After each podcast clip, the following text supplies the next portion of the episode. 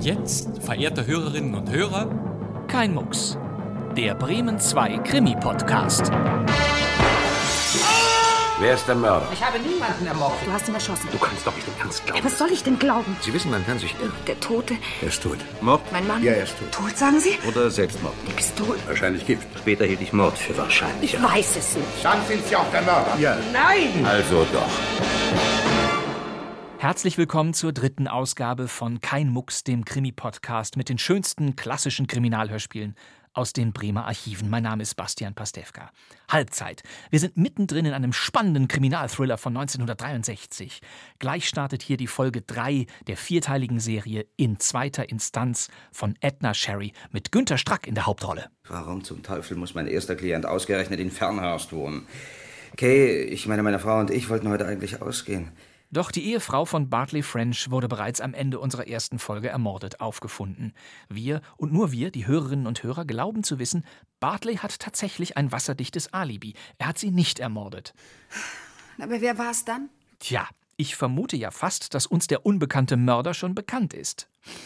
Ist es vielleicht Frenchs Nachbar mit dem Berliner Akzent? Hier spricht Jerry Slater.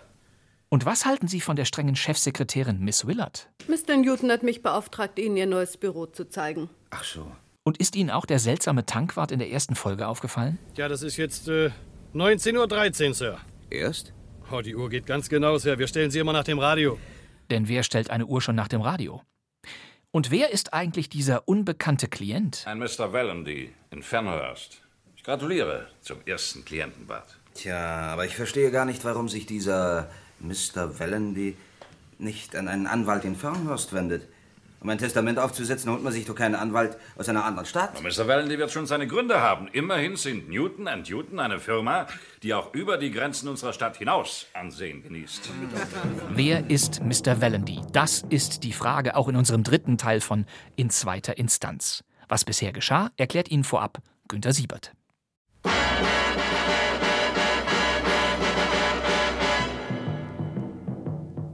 In zweiter Instanz. Ein Kriminalhörspiel in vier Folgen von Edna Sherry. Für den Funk bearbeitet von Nikolai von Michalewski. Sie hören heute die dritte Folge.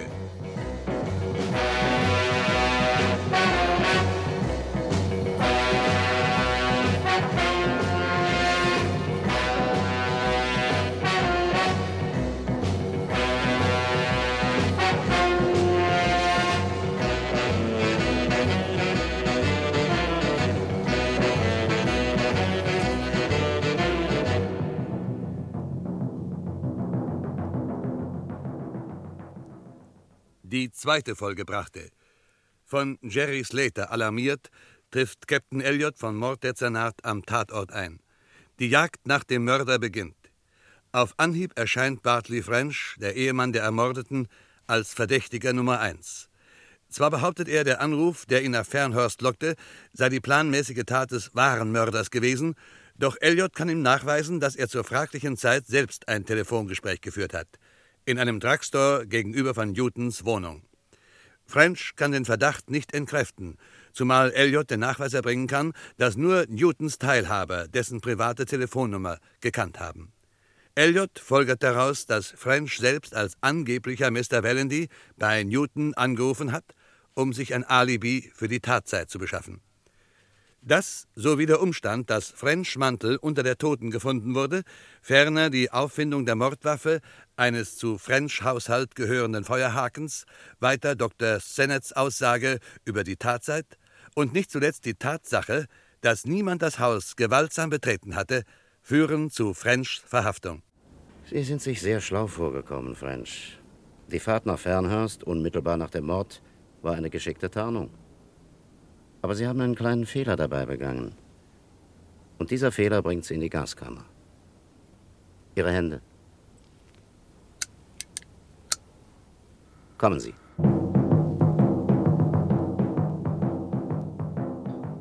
Sensationeller Mordfall! Rechtsanwalt Bartley French als Mörder verhaftet! Sensationeller Mordfall! Rechtsanwalt Bartley French als Mörder verhaftet! Sensationeller Mordfall! Bitte, Sir. Stimmt so. Danke, Sir. Sensationeller Mordfall! Rechtsanwalt Bartley French als Mörder verhaftet. Sensationeller Mordfall. Rechtsanwalt Bartley French als Mörder verhaftet. Sensationeller Da, führen Sie es selbst, Mr. Cash. Der Junge ist so gut wie verurteilt. Sehen Sie nicht zu schwarz, Mr. Newton. Na, bitte lesen Sie doch selbst. Mhm. Ziemlich gehässiger Artikel. Kann man wohl sagen. Die Wölfe von der Presse fordern ihr Opfer. Warten wir doch die Verhandlung ab, Mr. Newton. Das endgültige Urteil wird im Gerichtssaal gesprochen, nicht auf der Straße. Sie unterschätzen die öffentliche Meinung, Mr. Cass. Durchaus nicht. Nur ich habe mir auf dem Flug hierher die Anklageschrift durchgelesen. Ein ganz klarer Fall. Ihr Teilhaber, Mr. French, ist reingelegt worden. Das sagen Sie als ein Verteidiger. Aber Sie kennen diese Stadt nicht. Das hier ist nicht New York. Umbria ist eine Kleinstadt. Für die Alteingesessenen hier ist French ein Zugereister, ein Eindringling. Das bedeutet, man kann ihm alles zutrauen. Also fahren wir. Auch Sie, Mr. Cass, sind für die Leute hier nur ein Außenseiter. Sie werden nicht viele Sympathien auf Ihrer Seite haben. Dann sagen Sie mir doch zum Teufel eins, Mr. Newton. Warum haben Sie keinen hiesigen Anwalt mit der Verteidigung beauftragt? Einen, den die Leute kennen und mögen. Na, Die Frage ist leicht zu beantworten, Mr. Cass. Keiner wollte den Fall übernehmen. Welcher Anwalt stellt sich schon gern gegen die öffentliche Meinung? Die ermordete Kay French war eine geborene Wildlove, wie Sie wissen. Die Stadt lebt sozusagen vom Gelde der Wildloves. Wollen Sie damit andeuten, dass wir es mit einem unter Druck gesetzten Gericht zu tun haben werden? Ja, das nun gerade nicht. Also Richter Waring ist schon in Ordnung, aber der Staatsanwalt Faller wird sich einen Sonntag draus machen, French in der Luft zu zerreißen. Na, und dann die Geschworenen. Alteingesessene, einer wie der andere. In ihren Augen ist Bartley French nichts als ein lästiger Eindringling. Auch Geschworene müssen sich mit Tatsachen abfinden. Es ist Mr. ein reiner Newton. Indizienprozess. Auf die Schlussfolgerungen kommt es an. Und Sie wissen wohl besser als ich, dass man immer nach zwei Seiten folgern kann. Naja, Sie werden es schon schaffen, Mr. Cass. Das hoffe ich auch, im Interesse meines Mandanten. Übrigens, warum hat Sam Ballard den Fall nicht übernommen? Das ist doch auch einer von Ihren Teilhabern. Als Strafverteidiger übrigens eine Kanone. Viel zu schade für dieses Nest hier. Ach, das wissen Sie nicht? Sam Ballard ist in New York, hat gerade eine Hirnoperation hinter sich. So eine alte Kriegsgeschichte. Korea, ein vernachlässigter Granatsplitter. Richtig. Bellard machte da mal eine Andeutung. Da fällt mir ein, hat French ihn damals nicht aus dem Feuer geschleppt? Unter Einsatz seines Lebens bekam die Kriegsmedaille dafür. Das spricht nur zu seinen Gunsten. Tja. Bellard reiste gerade am Vorabend der Tat ab. Hätte natürlich keinen Augenblick gezögert, den Fall zu übernehmen. Aber so wie die Dinge jetzt liegen, da können wir ihn nicht einmal von der Sache in Kenntnis setzen. Der hängt an dem Jungen, wissen Sie. Ich verstehe. Jede Aufregung kann sich bei Bellard im Augenblick verhängnisvoll auswirken. Wollen Sie gleich ins äh, Büro kommen oder ziehen Sie vor, erst in Ihr Hotel gefahren zu werden? Ich denke, wir fangen gleich an. Ich möchte Einblick nehmen in die Vernehmungsprotokolle. Ich bin Ihnen wirklich sehr dankbar, Mr. Cash. Schließlich ist Bartley French einer von uns. Mein Teilhaber. Sehen Sie, ich bin zwar selbst Anwalt, aber mit Kriminalfällen habe ich nie zu tun gehabt. Ich würde dem Jungen mehr schaden als helfen. Und auf dasselbe läuft es hinaus, wenn er seine Verteidigung selbst in die Hand nimmt. Staatsanwalt Faller ist er nicht gewachsen. Nun, wir werden ihn gemeinsam aus der Patsche holen. Am besten, wir machen uns gleich an die Arbeit. Ich brauche auch eine Besuchererlaubnis für das Untersuchungsgefängnis.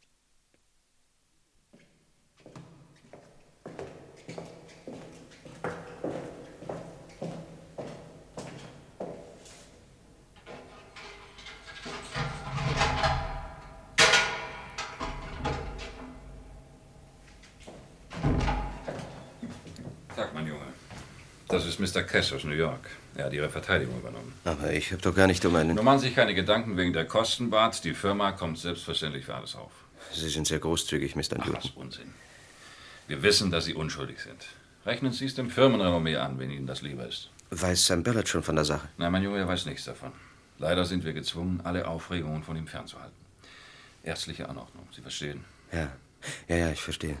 Natürlich hätten Sie es lieber gesehen, wenn Sam Ihre Verteidigung übernommen hätte, aber Mr. Kess wird das Gleiche für Sie erreichen. Er ist eine Kapazität auf dem Gebiet des Strafrechts. Mr. Newton übertreibt. Aber Sie können sich darauf verlassen, dass ich alles daran setzen werde, um Ihre Unschuld nachzuweisen, Mr. French. Danke. Und nun zur Sache. Sie können nicht erwarten, dass ich die ganze Arbeit allein für Sie tue, Mr. French. Ich habe Kay nicht umgebracht. Davon müssen die Geschworenen erst überzeugt werden. Wissen Sie, was heute in den Zeitungen steht? Woher wohl? Und dann will ich es Ihnen sagen. Man wirft Ihnen Gefühlsrohheit vor. Mr. French, Auch Geschworene sind Menschen. Glauben Sie ja nicht, dass es Ihnen Spaß macht, jemanden zu verurteilen. Sie würden sich lieben gern von der Verantwortung drücken. Wenn Sie jedoch den Eindruck haben, dass der Angeklagte verstockt und gefühlsroh ist, dann wälzen Sie die Verantwortung von sich ab, indem Sie sich erleichtert sagen, der Mann muss schuldig sein, sonst würde er sich ja anders verhalten. Ja, wir verstehen Ihren Schmerz, Barth. Aber für die Geschworenen sind Sie lediglich eines Mordes Angeklagter. Als Staatsanwalt Faller heute Morgen seine Eröffnungsrede hielt, da saßen Sie da, als ob Sie das alles gar nichts anginge. Was erwarten Sie von mir, Mr. Case? Dass Sie den Nacken steif halten und kämpfen, Mr. French. Lassen Sie mich nicht im Stich. Ich will's versuchen, Mr. Case. Das heute, das war nur ein Vorspiel. Die eigentliche Hölle liegt noch vor uns. Aber wir werden es schon schaffen.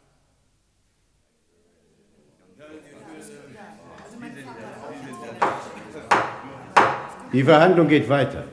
Mr. Cash, der Zeuge Arthur Newton, steht zu Ihrer Verfügung. Danke. Mr. Newton, Sie haben, bevor die Verhandlung unterbrochen wurde, dem Staatsanwalt den Inhalt des Telefongespräches wiedergegeben, das Sie mit einem gewissen Mr. Wellendy geführt haben. Er hinterließ eine Nachricht für Mr. French. Würden Sie uns noch einmal wiederholen, worum es da ging? Nun, äh, Mr. French sollte für Mr. Wellendy ein Testament aufsetzen. Als Anwalt und Seniorchef der Firma Newton Newton können Sie sicher aus Erfahrung sprechen. Stimmt es, wenn ich annehme, dass weit mehr ältere Männer ihr Testament machen als jünger? Ja, unbedingt. Dann stimmt auch meine Annahme, dass die Stimme am Telefon, die Sie vernahmen, die Stimme eines alten Mannes gewesen ist. Einspruch, Euer Ehren. Die Verteidigung versucht, den Zeugen zu beeinflussen, indem sie ihm Suggestivfragen stellt. Dem Einspruch wird stattgegeben. Dann will ich meine Frage anders formulieren. Mr. Newton, Sie unterhielten sich ziemlich lange mit dem Unbekannten. Ein paar Minuten, würde ich sagen. Klang die Stimme alt? Einspruch, Euer Ehren. Die Verteidigung wiederholt eine nicht zugelassene Frage. Der Einspruch wird abgelehnt. Die Frage ist in Ihrer jetzigen Formulierung zulässig. Ich danke, Euer Ehren. Mr. Newton, klang die Stimme alt? Nein, das nicht gerade. War es die Stimme eines jungen Mannes? Ich würde sagen, sie klang wie die Stimme eines reifen Mannes. Hatten Sie den Eindruck, dass der Mann seine Stimme verstellt hat? Nein, den Eindruck hatte ich nicht. Kennen Sie die Stimme von Mr. French gut? Oh ja. Glaubten Sie damals, seine Stimme wiederzuerkennen? Nein, ganz gewiss nicht. Danke, ich habe keine weiteren Fragen an den Zeugen. Sie können sich setzen, Mr. Newton. Einen Augenblick. Euer Ehren, die Staatsanwaltschaft hat noch einige Fragen an den Zeugen. Bitte? Mr. Newton, gesetzt den Fall, jemand, den Sie gut kennen, würde Sie mit verstellter Stimme anrufen. Würden Sie den Schwindel sofort erkennen? Bestimmt. Wie gut kennen Sie mich, Mr. Newton? Oh, Ich würde sagen, ziemlich gut. Wir haben häufig miteinander zu tun gehabt. Wir besuchen den gleichen Club. Wir haben oft miteinander telefoniert. Ist das so? So ist es. Sie kennen meine Stimme. Aber ja doch. Stimmt es, dass Sie gestern Abend einen Anruf erhielten, so gegen 21 Uhr? Ja, das stimmt, da war ich noch im Büro. Würden Sie uns verraten, wer Sie angerufen hat? Das, das war eine Fehlverbindung. Eine Frau war da am Apparat und entschuldigte sich so für die Störung. Sie hat keinen Namen genannt. Die Frau, Mr. Newton, war ich. Danke, ich habe keine weiteren. Nun, Marge, was haben Sie auf dem Herzen? Es ist wegen Bart. Ich meine wegen Mr. French. Ach, Sie meinen wegen der Aussage von Miss Willett? Ja. Die nimmt doch niemand für voll, sie ist ja nur eifersüchtig, Marge. Das Ganze war doch nichts als das konfuse Geschwafel eines späten Mädchens. Bart und ich hatten kein Verhältnis, Mr. Clayton. Sie müssen mir das glauben. Aber Marge, wir alle wissen, dass Sie nichts mit French gehabt haben. Beruhigen Sie sich, Marge. Ich werde mir unsere Miss Willett später einmal vornehmen. Aber das macht Ihre Aussage nicht ungeschehen. Die Geschworenen glauben ihr, Mr. Clayton. Haben Sie denn nicht bemerkt, wie Sie einander anstießen und vielsagende Gesichter machten? Staatsanwalt Faller wird Bart, ich meine Mr. French, Bleiben Sie ruhig bei Bart. er wird Bart einen Strick daraus drehen. Er wird behaupten, dass Bart meinetwegen an Case Geld heran wollte und dass er sie deshalb umgebracht hat. Aber er hat sie ja gar nicht umgebracht. Seien Sie ganz ruhig, Marge. In Mr. Kess hat French einen hervorragenden Verteidiger. Mr. Kess ist ein Fremder für die Geschworenen. Wenn er zu ihnen spricht, spricht er gegen eine Wand. Aber wenn Faller sich an sie wendet, dann horchen sie auf. Bart soll zur Strecke gebracht werden. Er soll seinen Kopf hinhalten für den wahren Mörder. Und wer ist der wahre Mörder, Marge? Der, der Mr. Newton angerufen und gesagt hat, Bart sollte zu ihm nach Fernhurst rauskommen. Tja, das meint auch Mr. Kess. Das meint auch der Staatsanwalt. Woher kannte diese, diese Mr. Wellendy überhaupt Mr. Newtons private Telefonnummer? Schwer zu sagen. Außer Miss Willett war sie doch nur Ihnen, Mr. Peck und Mr. Ballard bekannt. Und Bartley French. An dem Abend noch nicht. Der Mörder muss jemand sein, der diese Nummer gekannt hat. Einer von uns. Marge, jetzt sehen Sie Gespenster. Glauben Sie im Ernst, ich würde hingehen und Kay French erschlagen? Nein, Oder Miss Willett? dazu fehlt dir der Mut. Oder Mr. Peck? Na, bestimmt nicht. Und dass Sam Ballard ausscheidet, bleibt nur noch Mr. Newton selbst übrig. Unsinn. Na, da haben Sie es. Aber wer war es dann? Glauben Sie mir, Marge, ich würde zehn Jahre meines Lebens dafür hingeben, um das herauszubekommen. Mr. Clayton, wir müssen Sam Ballard anrufen. Er kennt Bart besser als wir alle und er ist auch diesem abscheulichen Faller gewachsen. Sam Ballard hat eine schwere Operation hinter sich, Marge. Trotzdem. Marge, glauben Sie mir, Sam Ballard kann auch nicht mehr für French tun als Mr. Kess. Aber jede Aufregung könnte sich für ihn im Augenblick tödlich auswirken. Ja, was, was sollen wir denn sonst tun, Mr. Clayton? Geduld haben, Marge. Es wird schließlich nicht so heiß gegessen, wie es gekocht wird.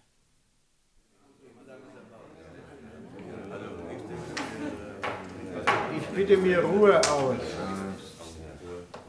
Mr. French. Sind Sie sich darüber im Klaren, was es heißt, als Zeuge in eigener Sache auszusagen? Tja. Niemand kann Sie dazu zwingen, Mr. French. Wollen Sie trotzdem aussagen? Ja. Sind Sie mit mir einig, dass das Telefongespräch am Vorabend des Mordes der Schlüssel zum Täter ist? Vollkommen, Sir. Dann sagen Sie mir eins, Mr. French. Wen haben Sie an dem bewussten Abend angerufen, bevor Sie zu Mr. Newton gingen? Ich angerufen? Ich habe niemanden angerufen. Mr. French, Sie stehen unter Eid. Ich verlange eine klare Antwort. Wen haben Sie angerufen? Ich habe nicht telefoniert. Die Staatsanwaltschaft kann Ihnen das Gegenteil beweisen. Der Zeuge Kelly kann aussagen, dass Sie an jenem Abend gegen 19.30 Uhr seinen Drugstore betraten und von dort aus telefonierten. Das war wenige Minuten, bevor Sie in Mr. Newtons Wohnung erschienen. Ah Ja, natürlich. Sie geben also zu, dass Sie telefoniert haben. Ja, äh, ja, jetzt, wo Sie mich an den Drugstore erinnern, fällt es mir wieder ein. Sie riefen Mr. Newton an, nicht wahr? Einspruch, Euer Ehren. Der Vertreter der Anklage unterstellt meinem Mandanten eine nicht bewiesene Tatsache. Der Einspruch wird angenommen. Die Frage ist aus dem Protokoll zu streichen. Danke. In diesem Fall will ich anders fragen. Mr. French, wen haben Sie angerufen?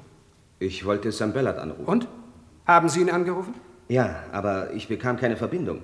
Bellards waren wahrscheinlich schon abgereist. Ich stelle fest, dass Sie nicht beweisen können, Mr. Ballards Nummer gewählt zu haben. Wie um Himmels Willen soll ich das beweisen?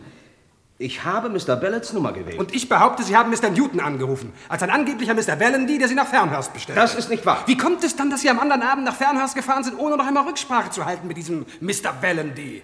Vielleicht war es dumm von mir, aber ich war davon überzeugt, dass alles seine Richtigkeit hatte. Ach, Ah, Sie waren davon überzeugt. Ja.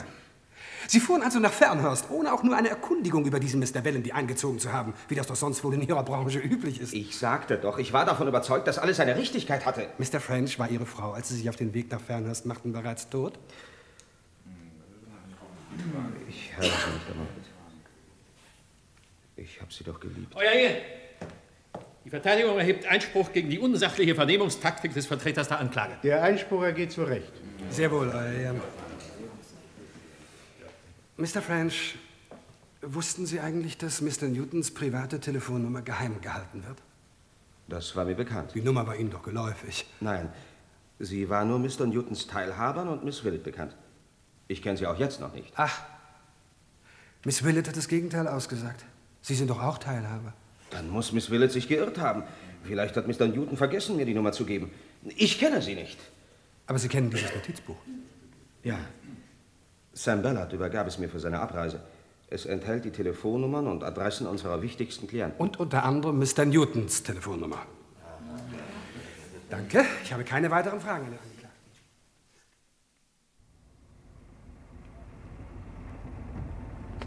Mr. Kess. Ach, Captain Elliot. Nanu, Sie wollen mich sprechen? Ja, aber nach Möglichkeit nicht hier. Bitte steigen Sie ein. Danke.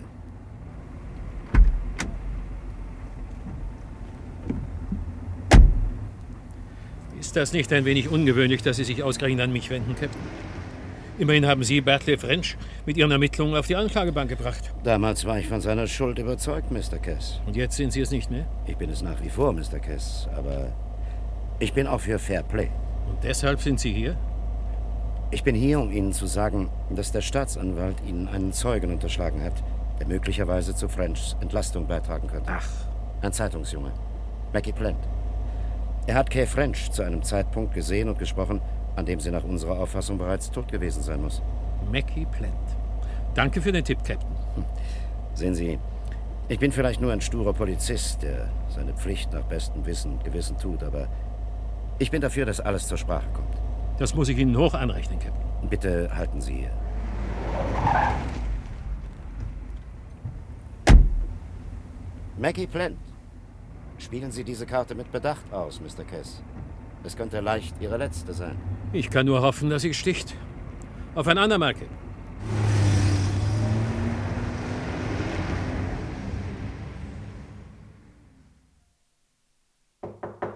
Herein. Oh, Mr. Newton, Sie in New York? Das ist aber eine Überraschung. Ich musste doch mal sehen, wie es unserem alten Sam Ballard geht. Der Arzt ist zufrieden. Natürlich muss Sam noch still liegen und seine Augen sind noch immer verbunden. Haben Sie ihm eigentlich etwas gesagt? Wegen Bartley French? Ja. Kein Wort. Es würde ihn umbringen. Sie wissen doch, wie sehr er an dem Jungen hängt. Wie konnte das nur passieren, Mr. Newton? Tja, wie? Jemand hat ihn reingelegt. Bart ist ein anständiger Junge. Er hat Kay nicht ermordet. Ganz gewiss nicht. Kann ich jetzt zu Sam reingehen? Sie werden ihm doch nichts davon sagen. Nicht einmal eine Andeutung, Helene. Lassen Sie ihn nur erst einmal wieder auf die Beine kommen. Bartley Frenchs Freispruch wird er früh genug erfahren. Sie sind zuversichtlich, Arthur? Aber ja, Cass ist ein erstklassiger Verteidiger und das, was unser lieber Mr. Faller an Beweisen in der Hand hält, ist mehr als dürftig. An einem klaren Freispruch ist überhaupt nicht zu zweifeln. Sie entschuldigen. Helen? Hallo? Hallo, ach, Peck. Sagen Sie, ist äh, Mr. Newton bei Ihnen? Ja, er ist hier. Für Sie, Mr. Newton, ein Ferngespräch aus Umbria. Newton? Hören Sie, Mr. Newton. Es steht schlecht um den Jungen. Ja, Was ist denn geschehen? Die Sache mit dem Zeitungsjungen war ein Schuss nach hinten. Kess hat ihn aussagen lassen, dass er Kay French um halb sieben noch lebend gesehen hat. Aber Faller hat es dann fertiggebracht, ihn als einen kindlichen Fantasten erscheinen zu lassen, der zu viel Kriminalromane liest. Sodass die Geschworenen zu der Überzeugung gelangen mussten, die Verteidigung fabriziere Beweise. Ganz richtig. Aber das ist noch nicht alles. Faller hat den Nachweis erbracht, dass Bart im Besitz ihrer geheimen Telefonnummer gewesen ist. Was? Ja, ja, wie denn? Ja, ganz einfach. Sam Ballard hinterließ ihm vor seiner Abreise sein privates Notizbuch. Jetzt braucht nur noch der Gerichtsmediziner aufzumarschieren und zu behaupten, dass Kay French schon tot gewesen sein muss, als Bart sich auf den Weg nach Fernhorst machte und die Falle schnappt zu. Ja, um Gottes Willen, Mr. Peck, das, das kann doch nicht sein. Man wird doch nicht einen Unschuldigen verurteilen. Das Schlimmste ist zweifellos, dass die Geschworenen auf Fallers Seite sind. Wir brauchen Sam Ballard. Das ist völlig ausgeschlossen. Mr. Newton, Völlig ausgeschlossen. Bellard ist noch lange nicht außer Gefahr. Ich werde heute Abend wieder in Ambria sein. Dann überlegen wir weiter. Bis dahin, Mr. Peck. Steht es so schlimm, Mr. Newton? Tja, ich wollte es Ihnen vorher nicht sagen. Aber nun will ich zu Sam und noch ein paar Worte mit ihm reden, bevor ich mich auf den Heimflug mache.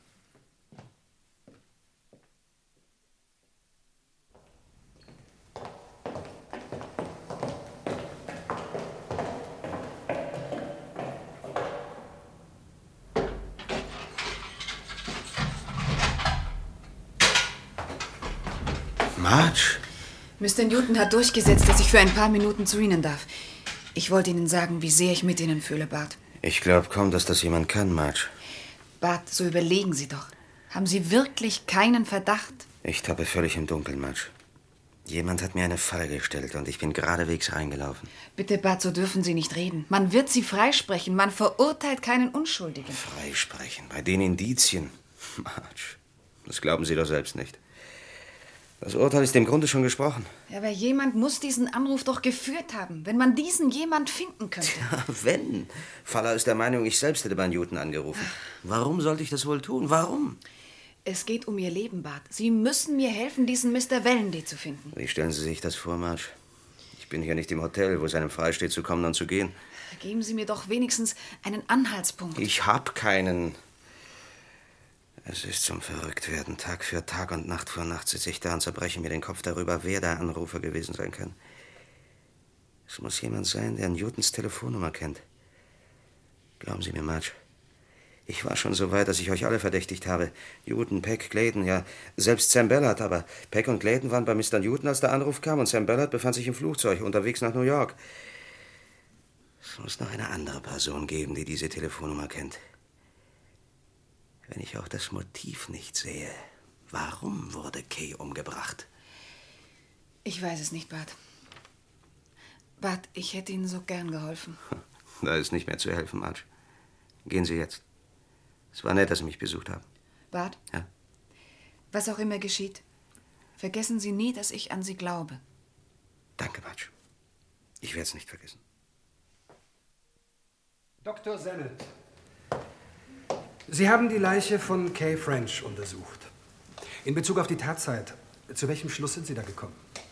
Aufgrund der ziemlich weit fortgeschrittenen Leichenstarre kam ich zu dem Schluss, dass der Tod vier Stunden zuvor eingetreten war. Mit anderen Worten, um halb sieben Uhr abends. Äh, Ganz recht.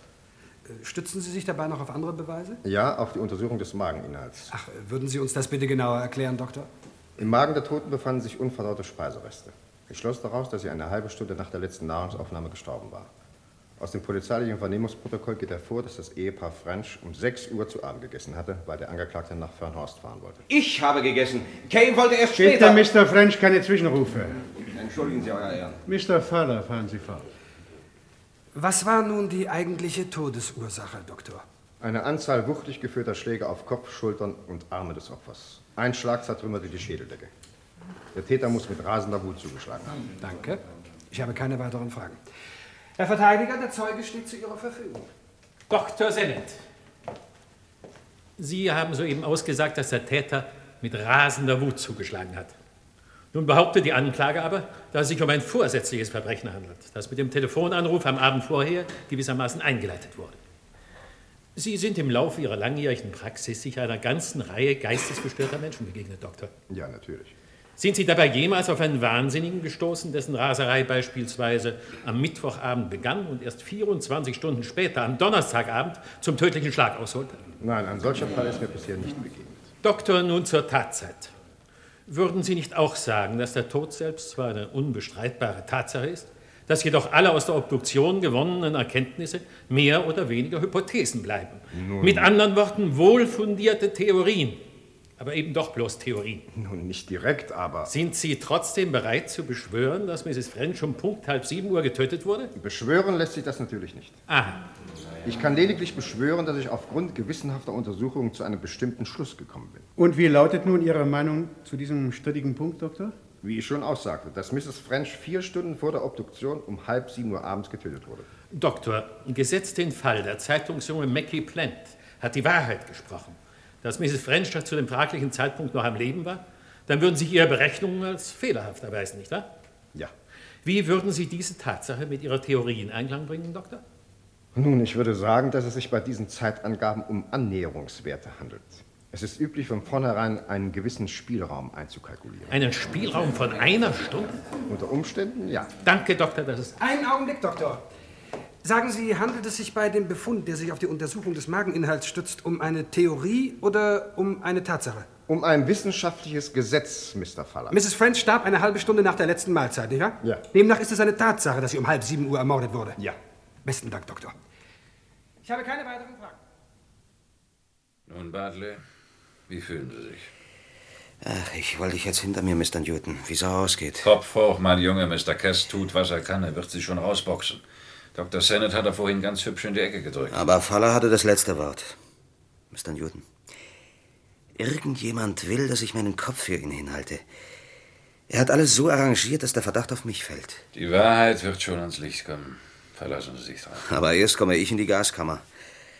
Mr. Newton, Sie haben mit diesem Wellendy telefoniert. Ist Ihnen denn gar nichts an seiner Stimme aufgefallen? Zerbrech mir ja selbst den Kopf darüber, mein Junge.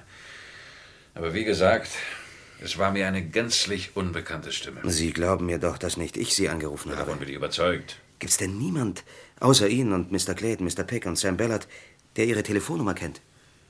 Nur noch Miss Willett. Und sonst niemand? Sonst niemand. Also ich verstehe selbst nicht, wie dieser Mr. Wellendy an die Nummer gekommen sein kann. Äh, dieser Umstand ist mir übrigens erst später eingefallen. Mr. Newton, wir müssen diesen Mr. Wellendy finden. Ja, ich werde mein Möglichstes tun. Ich habe ein paar Ersparnisse auf der Bank, vielleicht das ein Privat... Alle Kosten übernimmt die Firma.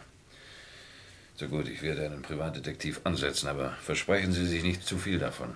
Das ist meine letzte Hoffnung, Mr. Newton. Aber Äh, nicht doch, mein Junge. Setzen Sie Ihre Hoffnung lieber auf Mr. Cass. Der ist schon auf dem richtigen Weg. Meine Herren Geschworenen, Sie haben die Beweisaufnahme gehört und die Plädoyers der Anklage wie der Verteidigung. An Ihnen ist es nun, den Spruch zu fällen. Sie dürfen den Angeklagten nur dann verurteilen, wenn Sie seine Schuld für unzweideutig erwiesen halten Oder wenn nach Ihrer Meinung das Beweismaterial die Täterschaft einer anderen Person restlos ausschließt. Sie tragen eine schwere Verantwortung. Die Sitzung wird unterbrochen, die Geschworenen ziehen sich zur Beratung zurück. Zum Tode verurteilt! Geschworenengericht entscheidet! French zum Tode verurteilt! Bitte, Sir. Stimmt so. Danke, Sir. French zum Tode verurteilt! Geschworenengericht entscheidet! French zum Tode verurteilt! Geschworenengericht entscheidet! French zum Tode verurteilt! Wohin darf ich Sie fahren, Mr. Cass? Wohin? Zum Flughafen, wenn ich bitten darf, Mr. Newton. Mein Gepäck wird mir nachgeschickt. Tut mir leid, dass alles umsonst war. Der Junge hatte keine Chance. Glauben Sie noch immer an seine Unschuld? Es ist die Pflicht eines jeden Verteidigers, an die Unschuld seines Mandanten zu glauben. Gewiss, alles spricht gegen Bartley French. Er war es nicht, Mr. Cass. Ich lege meine Hand für ihn ins Feuer. French ist kein Mörder. Die Geschworenen mussten leider zwangsläufig zu diesem Schluss kommen. Und was jetzt, Mr. Cass? Soll man es einfach geschehen lassen, dass, dass man den Jungen in die Gaskammer führt? Man kann das Urteil anfechten und eine Verhandlung in zweiter Instanz durchsetzen. Wollen Sie das übernehmen? Ich? Nein, Mr. Newton. Wenn Sie den Jungen vor der Hinrichtung bewahren wollen, dann brauchen Sie einen besseren Mann als mich. Sam Ballard vielleicht. Leider nein. Sam Ballard ist ein kranker Mann. Er wird doch mal wieder gesund. Ich jedenfalls bin mit meinem Latein am Ende.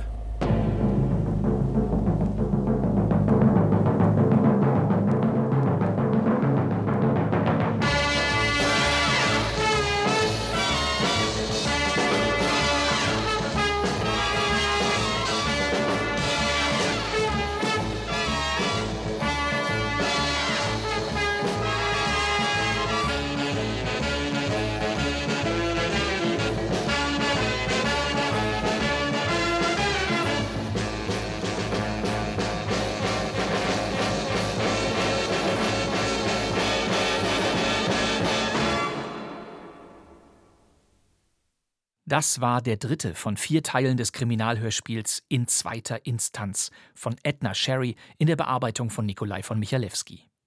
Es spielten Bartley French, Günter Strack, Arthur Newton, Walter Staats, Mr. Cass, Verteidiger, Kurt Meyerhoff, Marge Ganover, Eleonore Schroth, Richter Waring, Herbert Steinmetz, Staatsanwalt Fuller, Klaus Höhne, Andrew Clayton, Günter Witte, Bill Peck, Gerhard Lippert, Captain Elliot, Walter Bäumer, Dr. Sennett, Eberhard von Gagern, Elaine Ballard, Marion Böttcher, ein Wärter, Ernst Ebeling und andere. Die Regie hatte Günter Siebert und diese Folge lief erstmals am 12. Dezember 1963 auf der Radio Bremen Hansawelle. Ja, sind Sie denn wahnsinnig? Sie sind sich sehr schlau vorgekommen, French. Die Fahrt nach Fernhurst, unmittelbar nach dem Mord, war eine geschickte Tarnung. Aber Sie haben einen kleinen Fehler dabei begangen. Und dieser Fehler bringt Sie in die Gaskammer. Walter Bäumer als Polizeikapitän Elliot, wunderbar herbe und knarzig, einer von vielen eindrucksvollen Schauspielern aus dem Ensemble von In zweiter Instanz. Fortsetzung folgt. Und damit sind wir am Ende dieser Ausgabe angekommen. Vielen Dank fürs Zuhören. Das wär's für heute. Mein Name ist Bastian Pastewka, ich sitze Im neuen Funksaal von Radio Bremen. und wir hören uns in der nächsten Folge. Bis dann. Tschüss.